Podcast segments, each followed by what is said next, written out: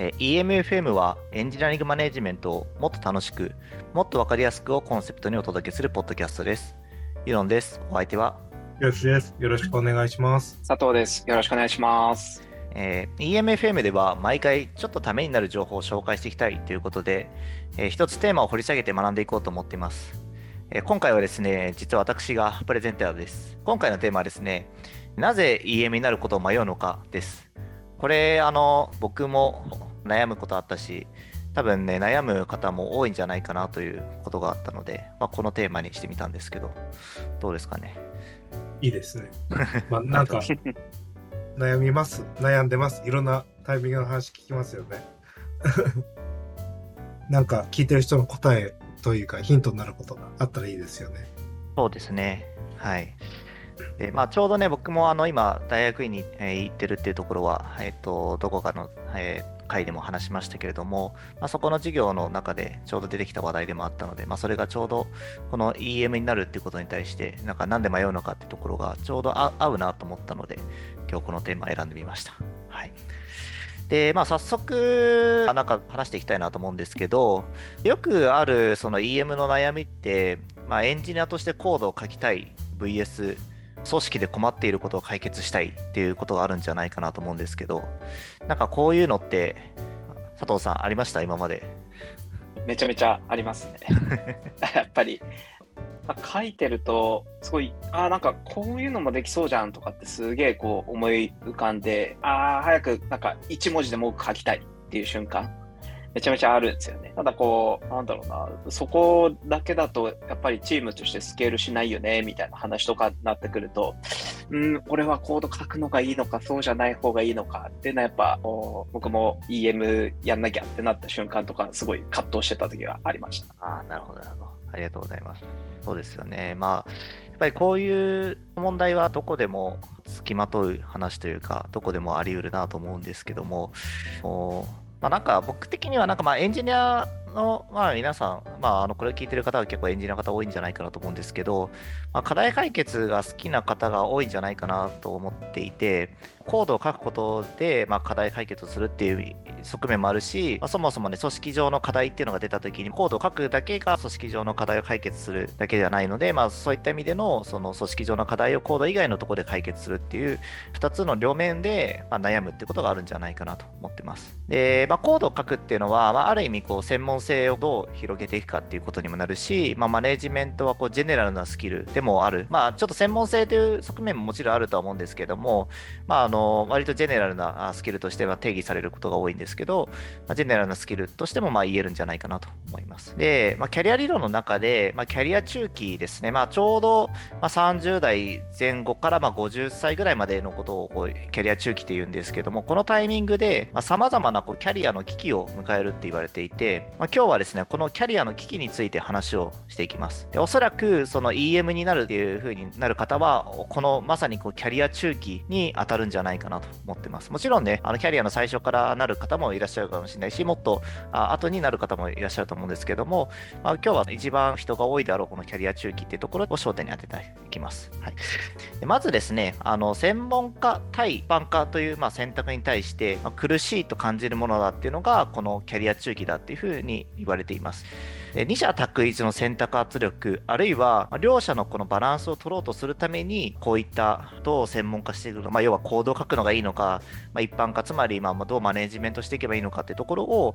こう悩むっていうことになるんじゃないかなというふうに言われています。で、まあ、この二者択一には、個人の思考性と、ま、組織の期待とか圧力との乖離から来る問題であるとも言われていて、なんかこういうのって、その任命されたらなんかやんなきゃみたいになるしでもなんか自分のこうやりたいこととちょっと違うなみたいなあ正直ちょっとコード書いていきたいなみたいななんかそういう葛藤から生まれてるって言われています。で、まあ、まさにこれってその EM になるかならないかの問題と一致してるなと個人的には思います、うん。であるいはあの夢と現実の不一致をどう解消すればいいのかに迷うっていうのがこのキャリア中期っていうふうに言われています、まあ、例えばまあ、自分のキャリアが、まあ、当初予定したものと全く違うことに気づくという経験はあるんじゃないかなと思うんですけど、まあ、あの気がついたら、ま、誰かのワンワンしてたとか、ま、気がついたらスケジュール管理していた。気がついたらなんかあの機能の要件を詰める仕事ばかりしているとか、まあ、こういうのって、まあ、その自分がまあ当初描いていたそのエンジニアとしてコードを書くっていうことと何かちょっとこうずれてるというかそのなんか気がついたらこういう仕事増えてるなみたいな。なんかそういうのがなんかあるんじゃないかなと思うんですけどひろきさんどうでした？今までの経験からこれあれですよね。社員さんのキャリア理論みたいなやつですよね。はいはいはいそうですねキャリアクライシスみたいな検索ワードとしてそうですねお伝えしとこうかな。はい、ありがとうございます。なんか、いや、でも本当そうで、まあ、なんかスペシャリストとしてっていう風なキャリアから、まあ、僕の場合、まあ、20代後半ぐらいからそれをあのスイッチするのか両方やっていくのかって考えるタイミングだったんですけどなんかそれぞれが違うものと思われてるなという感じはあって僕の場合はなんかこうエイヤで飛び込んでしまったのでそこまでキャリアを大幅にシフトしたとか悩みの中でやったっていうところはなかったんですけどもしあのタイミングでそうじゃないなんかゴリゴリ開発していくよとか、海外で大きなベンチャーのコーディングしていくとか、実装していくエンジニアとしてとか、OSS でとかっていう方のキャリアを自分が選択していったらどうなってたんだろうどうだったんだろうっていうのはちょっと考えることがあるんで、なんか分かれ道があったなっていう気は確かにするんですよね。そうですね。まあ、はい、そうですよね。なんかまさにその分かれ道を、まあ、あのどうこの自分の中で選択するかというところが話になるかなと思うんですけれども、まさにまあそういった当初その描いていたコードを書くってことと、ひろきさんの場合は、あのまあ自然とそういうふうにマネジメントの方に向かっていったっていう話だったなと思うんですけど、まあ、まあ人によっては、まあ、そのコードを書くってことが、まあ、夢でこう書き続けるってことが夢だったのに、まあ、現実をこう今ふとふとこう前に立つと見渡してみると、まあ、それとちょっと遠いところにいてしまったなっていうのを感じる方もいるんじゃないかなと思います。あるいはそのキャリアの中期のこう危機として、まあ、助言者としての役割、まあ、それ自体がなんか自分として負担だったりとか、まあ、責任を果たせるのか不安というのも、こういうキャリア中期に行われるというふうに言われています。で、まあ、このここでいう助言者っていうのは、まあ、ちょっとこう、あの遠回しに言ってしまいましたけれども、まあ、指導者とかコーチの役割とか、まあ、肯定的なことをなんか言わなきゃいけないみたいな役割とか、まあ、成長機会の提供する人ですよという役割とか、擁護者ですね、誰かのその擁護をするっていう意味ですね、誰かの擁護をする人のまあ役割とか、講演者、誰かを後押しするっていう方の講演者の役割。あるいは、まあ、成功したリーダーの役割と、まあ、こういったさまざまな助言者としての役割を、まあ、担うことが、まあ、あのそは負担だったりとか、まあ、責任が果たせるのか不安だっていうのはあるんじゃないかなと思います。でこの辺はなんか結構佐藤さんとかまさにこう CTO としてやられているのですごいそういうご経験があるんじゃないかなと思うんですけどいかがですかね？そうですあのー、僕が結構これ今お話聞いてて思うところで言うと役割をこう否定的な意味ではなくあの役割を演じるっていうの非常に大事なのかなと思ってたりしてますかね。自分としては、あもう本当に一個人だったらこういうふうに思うけど、まあ、CTO として、えー、どういうことみんなから期待されてるんだろうとか、あの一そのプロダクト見てる人間としてどういうこと期待されてるんだろうっていったところから、あのあえてこう役割を演じるみたいなところについてはすごいやってたりするかなと思います。まあなんかそれが嘘とかそういうわけでは全然ないんですけど、あの自分もこう1枚何かこうかぶったような状態で、えー、わざとそういうことを言ったりしながら、本当はそういうことをあのめちゃくちゃ言いたいわけではないんだけどなとかっていうふうに 思いながら、あの責任を果たしていくみたいなところを、えー、現状もやってたりもするかなと思いますし、なんか難しいところですね。その、えっ、ー、と、絶妙に、えー、責任を果たしながら、もう嘘つくわけではないっていう、この、あの、ちょうど間のところを取りながら、えー、全体をモチベートしていくっていうことをリーダーとしてやってるなっていうふうには感じてなるほど、なるほど。そうですよね。その、まあ、役割をこう演じるっていうことが、今やられていて、まあ、それが嘘ではなく、まあ、本当にそう思ってることだし、まあ、みんなをそういうふうになってほしいなと思って、まあ、そういう演じてるってことなのかなと思うんですけど、まあ、人によってはやっぱりそのそういう役割を演じるってことが、まあ、負担だったりとか、あのちょっとこう責任をこう感じてしまって、本当にこれ、まあ、要は自分の言うことをこう、ある意味自分自身をこう棚上げして言うこととかもなんか必要になる場面ってあるのかなと思うんですけど、まあ、そういうことをしていいんだろうかみたいな、なんかそういうこう葛藤もあるんじゃないかなと思います。いや、めちゃめちゃこれありますね。その葛藤というか、佐藤はやってるのに対して自分のその振り返りとかをすると、ああ、ちょっと完璧にやってるとは言えないんだけど、でも立場上言っとかないとし示しがつかないなっていうふうに思って、自分のことを棚に上げて、これ、こういうふうにやった方がいいと思いますみたいなことを言うこと、すごい多かったりしますね。ねまあそういったやっぱりね、この発言からこう行動が変わるみたいなこともあるし、まあそれが行動をすることによって、また自分の意識が変わるみたいなこともあるかなと思うので、まあ、そういったこういう役割を演じるっていうのは、なんか非常に大事なんじゃないかなと僕も思いますね。で、あとはですね、別の、まあ、キャリア中期に起こるクライシスとしては、まあ、仕事とか家庭とか、まあ、あの自己成長っていうのがあったときに、まあ、その適切なバランスの確立ができているかっていうのも、まあ、一つあのキャリア中期に起こるって言われています。でまあ、やはりですね、この、まあ、30歳から50代ぐらいまでなってくるときって、まあ、これからまどれほどま仕事に関わり合おうかっていうのをちょうど考える時期だったりとか、あとはまああの家庭を持つ方とか、まあ、いろんなご家族との関係性とかもあると思うので、まあ、その仕事とかあの家庭をどう調和させるのかっていうところも、まあ、一つのバランスがどう取るかっていうところが話題になってくるのかなと思います。うん、でですね、まあこのまあ、なんでじゃあこのキャリア中期、このタイミングで起こるんだろうってところを紐解いていくとですね、まあ、自分自身のなんか死ぬべき運命の現実的な認識をするようになるためっていうふうに言われていて、これなんかちょっとね、なんか残酷な感じがしちゃうんですけど、自分が小さい時って、なんかなんとなく自分の命って永遠かのように、まあ、この楽しい日々がずっと続くとか、これが学生時代だったらその学生の年齢っていうのが、まあもちろんね、その大学だったら4年とか、大学院までプラス2年とか、まあそういうのは分かっているものの、まあそういうのがこうずっと続くっていうふうに思ったりとか、そういうのはあるんじゃないかなと思うんですけど、でもこのキャリア中期になったタイミングで、結構そういうのが、その死というかその終わりっていうのが、まあリアルに見えてくるっていうのがあるっていうふうに言われています。で、それがなんで見えるかっていうと、身近な方の死であったりとか、あのこう自分自身がその病気を患ってしまうとか、体力面とか能力面とかの衰えを感じるとか、まあ、そういうのを感じた時に、まあ、その残りのキャリアにどれだけ自分が時間が残ってるんだろうというふうに真剣に考えるようになるっていうふうに言われています。あるいはその人生の方向性を変える最後のチャンスなのかもしれないっていうふうに考えるようになるとも言われています。であるいはあの家族関係が変化して、まあ、あの家族の構成が変わったりとか、まあ、教育とか介護とかの、まあ、経済的とか物理的な負担が行われて、あのまあ、自身のその仕事とか成長の領域が縮小する、あるいはま拡大するっていう場合もあるかもしれないですけども、まあ、そういうことによって伴う動揺を感じるようになるっていうふうに言われてます。どうですかね、なんか体力の衰えとか、あ能力面の衰えとか、まあ、そういったものを、なんか僕は結構、ちょっとずつ最近感じるようになってきたなって思っちゃうんですけど。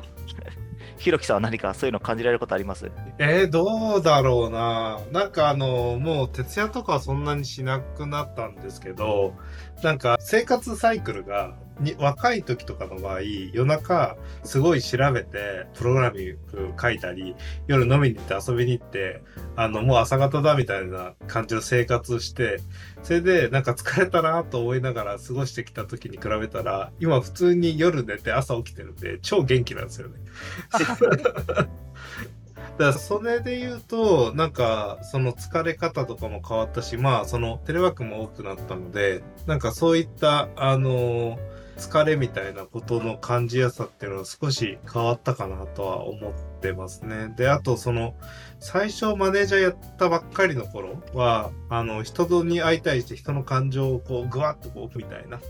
タイミングって精神的に来るなと思ったんですけど、なんかだんだんと慣れてきて、そういうもんだなみたいな感じになってくると、まあそこまで露骨に感情的にわってやるようなことばっかりは知ってないんですけど、なんかそういうことがあったとしても、そんなに、まあそんなもんかなみたいな気持ちになったりするんで、なんかこう、体力の衰えの部分はあるんでしょうけど、同時になんかちょっと健康になってる部分とか、なんか同時にその慣れてきてる部分で今は相殺してて、あれができないな、これができないなとは思わないんですけど、その、無理したくないなとか、無茶しないようになったなみたいなのはすごい感じますね。なんか、まあ2日あるからにに48時間あるなとかは考えなくなった。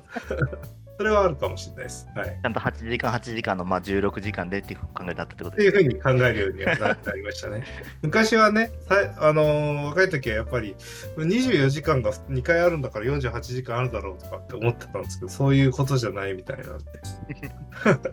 なるほど、なるほど。うん。なんか佐藤さんどうですか？あ、どうぞどうぞ。そうですね。あの、僕も今、あの、ユドンさんの言葉聞いてて、あ、まさにこれ、僕のこと言われてるって今思ったぐらい、あの、感じたところなんですけど、僕多分、えっ、と、今回のお話のその30代前後から50代ぐらいのところ、まあ、これが、あの、キャリア中期っていう話だと思うんですけど、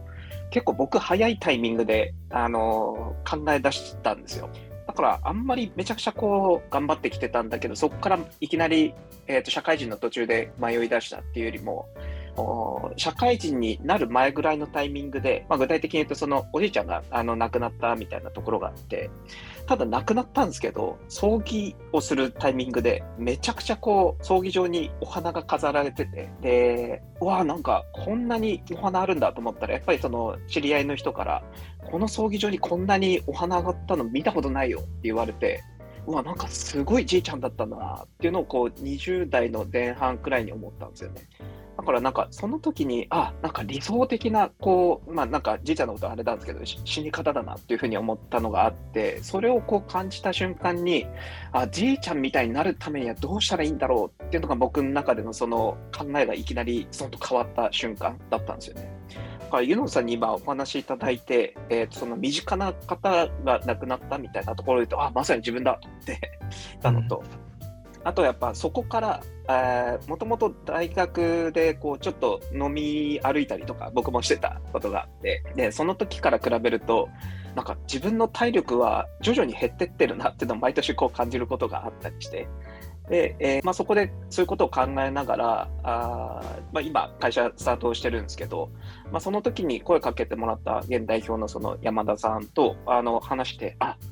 これなんかだんだんこう衰えていく中で、かつあの将来的にこう結婚とかもするんだろうなとかっていうふうに考えたら、あ今じゃない？みたいな、こう今でしょみたいなこう頭の中で思い立って、それで始まったりとかしたのが僕の中でのその考えが、えー、と変わって、かつ実行に移ったタイミングだったんですよね。なので、昔に比べると、こう、どうしようかなってすごい悩むことが多かった時よりも、今の方がなんか割とスッと全てがこう入ってきて、なんかいろいろ最初も悩んだりもしたんですけど、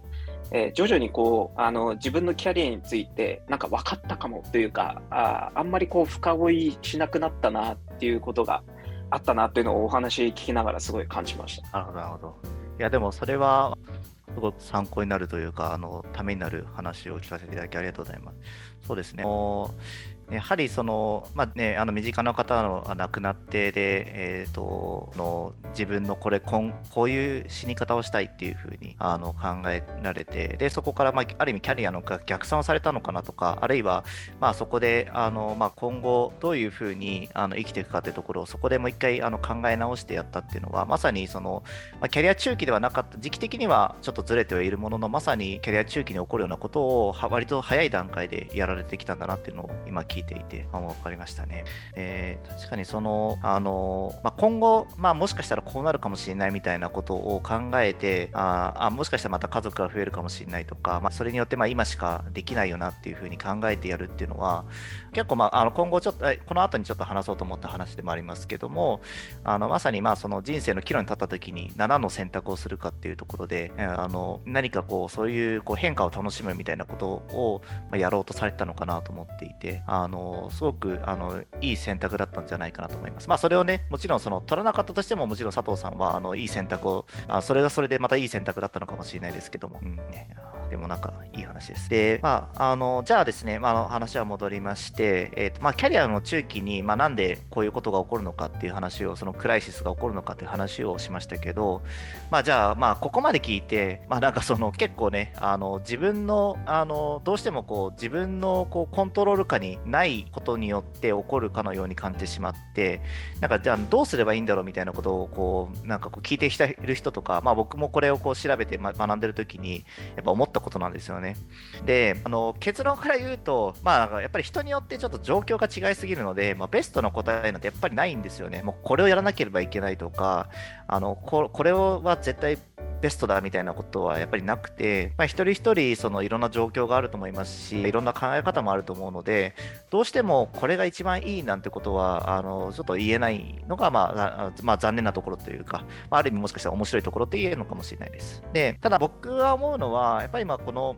自分が人生の主人公であるっていうことが、まあ、そういう考えがまあ大事なんじゃないかなと思っていて、まあ、キャリアって提供されるものではないし、まあ、予測できるものでもないっていうふうに言われていて、まあ、実際に僕もそうだなと思います。で、あの計画的偶発性理論というあの言葉、割とまあエンジニアの界隈では、ツイッターでもよく出てくる言葉なのかなと思うんですけど、この考えがあるように、まあ、予期せぬ出来事が、まあ、キャリアの出来事に結びつくっていうふうに言われてるんですね。で、じゃあその予期せぬ出来事、あの、まあいろいろあると思うんですけど、まあ、その予期せぬ出来事っていうのをうまくつかむためには、じゃあどうすればいいのかっていうと、5つあるっていうふうに言われていて、まあ、もちろんですね、この今から挙げる5つ以外にも、もしかしたらあるかもしれないですけども、一般的には5つあるって言われていて、まず、まあ、自身の知識や思考の枠組み、あるいはまコードをアップデートするっていうのがあります。で、まあ、今までいろいろと学んできたこととか、こういうふうに考えるとか、こういうふうに行動してきたみたいな、まあ、そういうのはあると思うんですけど、それを一回ちょっとこう、まあ、外してみるというか、その本当にそれでいいんだっけみたいなことをこう思いをあの巡らせてみるとか、あるいは行動をちょっと変えてみるみたいなことはなんか必要なのかなと思います。で、2つ目が、まあ、今日その話したキャリアの危機的な状況がむしろなんか伸びしろを作ると、まあ、その状況を楽しむことですね。えー、このさ、まあ、いろんなこうあの葛藤があると思いますし、まあ、いろんな選択肢によって悩むことが多いんじゃないかなと思うんですけど、まあ、そういった状況が実は自分の人生のこう伸びしろを作っているっていうふうに考えるともしかしたらそれって実は自分のキャリアにとって人生にとっていいことかもしれないし、あるいは自分の人生に色をつけてるというか、花を添えてるっていうのがあるんじゃないかなというふうに思います。で、3つ目ですね。3つ目が、あの限られた時間や機会から、ま、最大限の成果を得ようとするということで、今、ポッドキャストを聞いてる方もそうかもしれないですし、あ、るいはこれあのこの後ま仕事をされる方とか、あるいは家族と一緒に過ごす方とか、まあ、いろんな人生の過ごし方があると思うんですけど、そのタイミング、タイミングで、あのそこで最大の成果を得ようとあするっていうふうに考えるって向き合うっていうのも大事なんじゃないかというふうに言われています。で、えー、4つ目ですね、偶然の気づきですね。偶然の気づきとかから、まあ、日常のわずかな違いに目を向けるってことですね。何かまあ普段こうやられてることから、あれこれちょっと違うなとか、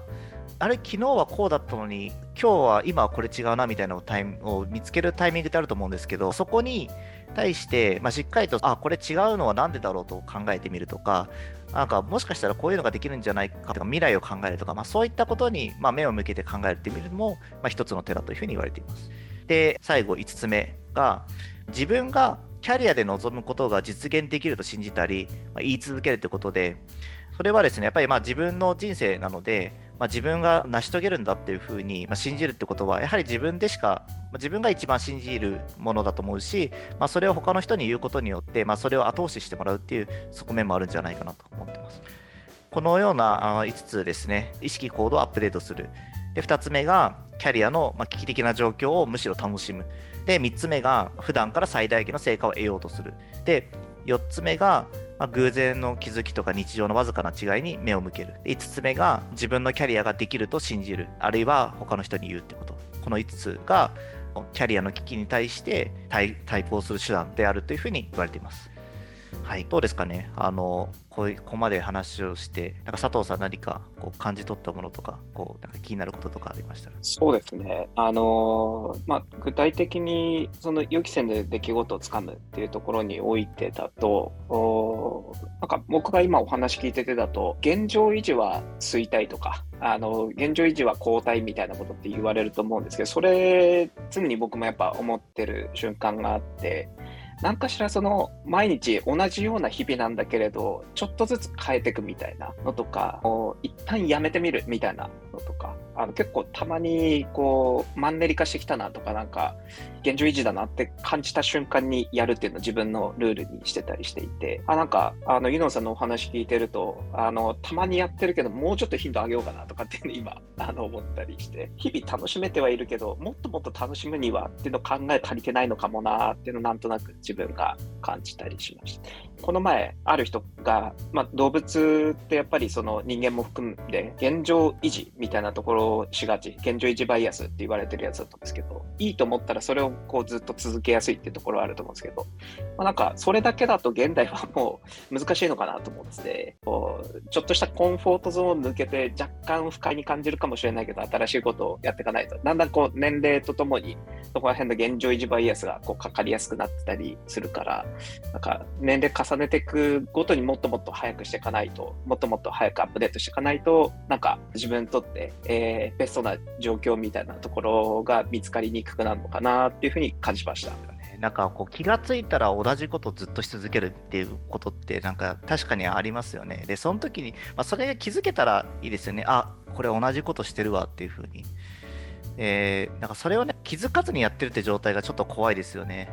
なんか、そうなんですよね。それをこう、なんか佐藤さんご自身でなんか気をつけてることとか、なんかこう気づくためのその tips みたいなのあったりとかします？例えば、やっぱりその数値的なところを見て、あ、なんかもっといけそうなのにやっぱ同じだなってなってしまったりした瞬間に、あ、数値を見て比べるっていうのはやってたりしますかね？おなるほど。どんな数値ですか？えっ、ー、と、まあ、日常的なところで言うと、例えばそのチーム全体とかで、まあ、もちろん一概には言えないんですけど、プルリクどれくらい出してるかみたいなところとかも、うちとかだとみんなあの全員見てたりするんですけど、あ、そこにおいて、なんかメンバー増えたけど、ちょっとしか伸びてないとか、もしくは、あの、どれぐらい改善できるかみたいな、もうちょっといけそうですね、みたいな瞬間に、あれなんか、まあ悪くはないんだけど、現状維持かも、みたいなとか、まあ、あともう本当に趣味の世界で言うと、僕筋トレ好きなんですけど、なんか前回と同じ重りだなとかって思い出したら、あの、いや、もう一段階いけるでしょと思って、こうトライしてみるとかっていうのをやったりするんですけど、何かしら数値でこう見ることは僕は多いなっていうふうに感じます。なるほど、なるほど。数値で見るっていうのは確かに一つの手段かもしれないですね。なんかひろきさんとかやられてることありますか？えー、どうなんですかね。なんか、まあ、キャリアの話になって、毎回ちょっと思っちゃうのが、そんなに、あの、真面目にキャリアって考えるもんだよ、みたいな風に思われても、あ違うのかなっていうところもちょっとあって、その、結構若い人でもキャリアの話とかって言った時に、でもなんか、ちょっと、例えばキャリアの話とか、あの、ちょっと相談したいんですけどって言われた時って、もうちょっと転職しようかなみたいな、このエッセンスがあったりするじゃないですか。はいはい、でだから本当はなんかこう自分がこの中年の危機とも関連してると思うんですよねこの、えー、キャリアクライシスって30代40代ぐらいでいわゆる中年の危機って言われるような40歳ぐらいの男性がなんかちょっと体力的に衰えてきて疎外感を感じてっていう心理的なクライシスもあってでそれに関連して職場の話もあるからそこでキャリアの話考えちゃうっていうそのことなのかなと思ってて。でなんか佐藤さんに習うわけじゃないけどそれだったら筋トレとか腸内環境を正常化するとかなんかそういうその肉体から出てくるホルモンを改善する方が効くんじゃないかなっていうふうに思っていて。あの僕がキャリアって言葉を聞いた時に不安駆動になって何かするっていうような種類のものだっていうふうなインプットがあの今回の話って多分全然然違う方のケツあの着地になってると思うんですけど、多分そこが注意した方がいいポイントかなと思っていて、何か新しいことやっていないから不安だだから新しいことするために転職を考えるのがキャリアなんだとか、あもう転職じゃなくてもう違うことやるんだとか、その、いや、そうじゃなくて、まずそれってもしかしたら人から求められてる感じがしないとか、なんか大事にされてる感じがしないっていう環境が心理的に負担になってるとか、体力が衰えてて、なんか常にハッピーでいることが難しくなってきて、なんかフラストレーションが溜まっちゃってとか、なんかそういうのの連鎖がこのぐらいの年代にその押し寄せてくることを一つ指してる部分がありそうだなというふうに話聞いてて思っていや、その、で、えー、ユノさんのおっしゃってるその計画的偶発性、偶有性の話っていうのは僕もすごく大事に思っていて、その、いかにその偶然を盛り込めるチャンスに変えていくかっていう畑に種をまく仕事とか耕す仕事みたいなことだと思うんですよね。で、その、例えば新しいコミュニティに入り込んでみるとか、今までやってこなかったことやってみるっていうのは、全然ポジティブな意味でいいじゃないですか。なんかその種をまいてたら、どこかで、あの、例えば EM のミートアップっていうのに参加したら、ポッドキャストをやることになりましたっていうのも、なんかその偶発性の連続にあるところだなと思って、この種の、その、引き寄せられていくための種まきをするっていう時って、その体から一定ポジティブなオーラが出てないとできないことだなと思っていて、なんかあんまりそういうオーラが出てないタイミングにキャリア、キャリアっていうと、なんかその不安をこう、キャリーしてるような感じになってしまって、そういうことじゃないんじゃないかなっていうところが一番その聞いてる人にもしそのまあこれ悩んでるきっかけの駆動じゃなくていやそうじゃなくてどんな種まきありありますかね。なんか面白いとこあったら紹介してくださいとかなんかあの変なことやりたいと思ってるんでみたいな感じのアピールがあればあこの人変なやつだからちょっと巻き込んでみようかみたいな感じになるんでその偶然を呼び込むための種まきは結構そのポジティブなオーラが出てることが必必要でそこはね筋トレでも何でもなんか何らかの手段でポジティブにあることっていうのは大事かなと思って聞いてました。あそれはでもね、すごく大事なことだと思いますね。まあなんかその、まあ、そもそもね、こう元気でないと、だから新しいことやろうって思えないし、あるいはその、もう時間がきつきつでも、その中で、例えば5分とか10分の間に、何かその、こう、自分の目指したいこととか、これはだったらやりたいって思うようなことを、そのわずかな隙間の時間に詰めてやった結果、それがなんかまた別の新しい種につながったっていうことも、まあ、あるだろうなって思っていて、そういう確かに、その、ひろきさんのおっしゃるように、まあなんか不安駆動から、まあこういうのやんなきゃ、新しいことやんなきゃとか、そういうんじゃなくて、そもそもね、ポジティブな状況から、あの、生み出されていくものなんじゃないかっていうのは、僕もなんかそうそうだろうなって思いますね。今回なんかこのメッセージとしてユノンさんの話でいいなと思ったのはこういう不安になっちゃうところは結構その構造的に解析されてる部分があってみんな中ある程度年代になってジェネラリストとスペシャリストの狭間で迷うことっていうのはまあ世界中でよくある話ですよと。でさらに体力の衰えも相まってその心理的なクライシスに陥ることもよくあることですよ。だけど、その、まあ、ポジティブなサイクルが回るような種まきしてるといいこと起こるかもしれませんよっていうのは、なんか、もうすごくわかりやすい教訓として、なんか覚えておくじゃないけど、心に持っていくと心が楽になって過ごせるんじゃないかなというのを思ってて、ね、なんかそこが、なんか今日の話でとってもいいとこだなと思って聞いてました、うんうん。そうなんですよね。なんか、誰しもが起こることだし、まあ別にそれが起こるのはまあ当然だし、まあむしろそうやって起こった方がこう伸びしろがあるっていう風に感じられるっていうのは、なんかそういう風にまあポジティブに受け止められると、まあいいんじゃないかなっていうのを思いますよね。ちょうどいい感じの時間ですね。はい。じゃあ、もしよかったらご感想を聞きたいんですけど、佐藤さんはいかがでしたか？そうです。あの、まあ、焦らなくていいんだよっていうところと、あのー、が、まあ、今日お二方とお話ししてて感じたところ。